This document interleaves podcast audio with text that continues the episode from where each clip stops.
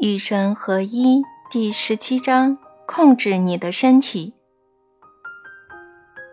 要让前面说过的道理道成肉身，也就是让他们不再仅仅是文字，而是在物质世界中得到落实。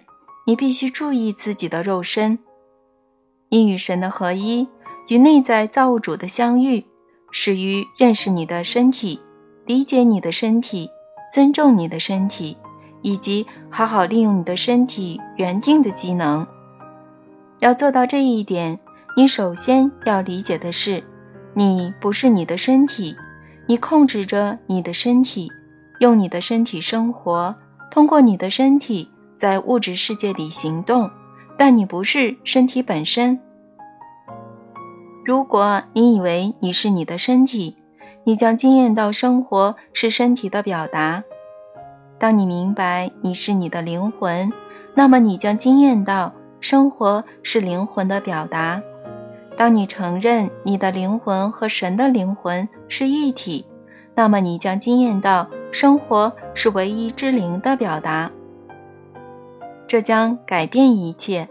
为了认识你的身体，理解你的身体，惊艳你的身体的最佳状态，你要努力好好和你的身体相处。爱护它，关怀它，倾听它，它会告诉你什么是真相。记住，真相就是此时此刻的感受，而这是每一个身体都知道的。因此，要倾听你的身体正在对你说的话，要一起如何去听，要看你的身体正在展现给你的迹象，要一起如何去看。不要只观察别人的身体语言，还要观察你自己的。健康意味着你的身体、精神和灵魂达成了合约。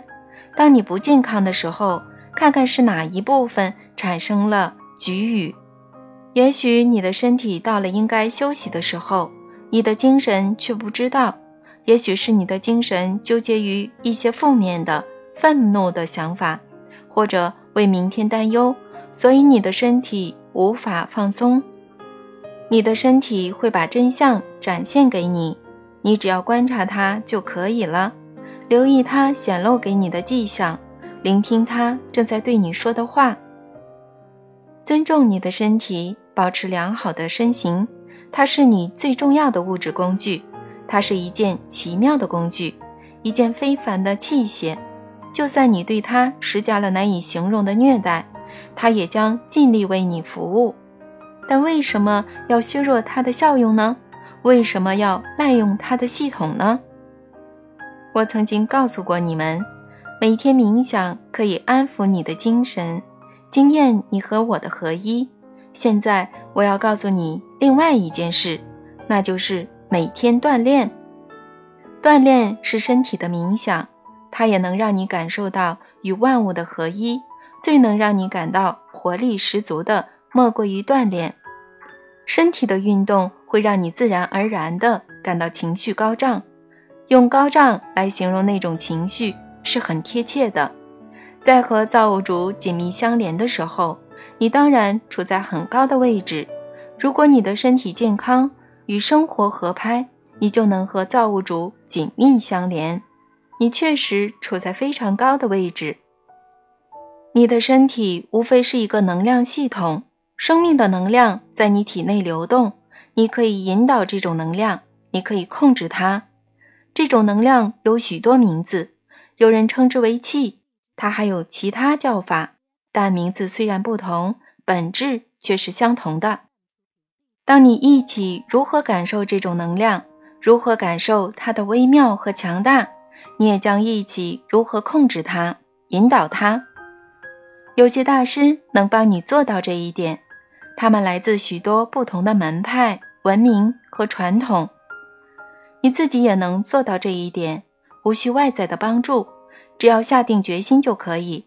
但如果你想找一个大师、老师或者上师来指导，最好知道怎样认出他们。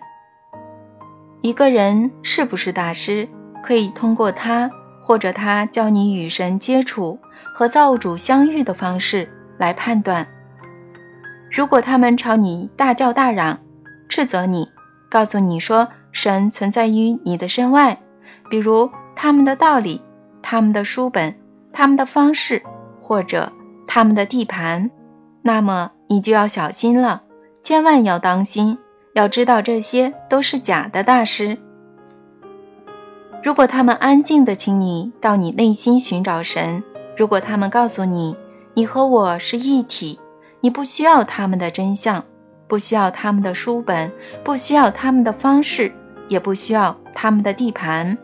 那么，你找到的是真正的大师，因为他会引领你找到你内心深处那位大师。无论你用什么方法，参加什么课程，做什么运动，反正要保持良好的身形，维持最有效的身体机能，这样才能完成你今生要做的事情。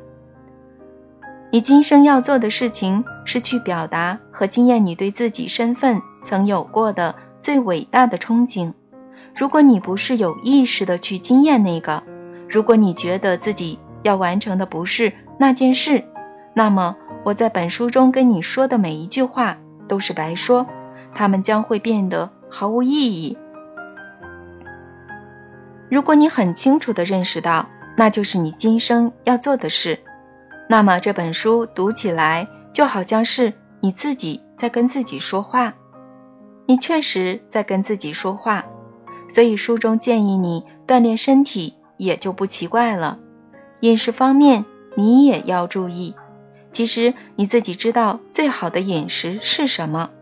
当你靠近各种食物，请仔细聆听你的身体，你立刻就能明白哪些该吃，哪些不该吃。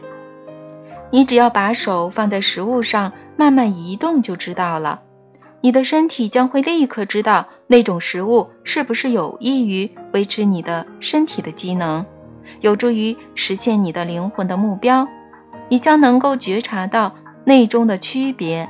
你不需要去读饮食保健图书，不需要参加课程，不需要找人来当顾问或者给你建议。你只需要聆听自己的身体。然后遵从他的建议。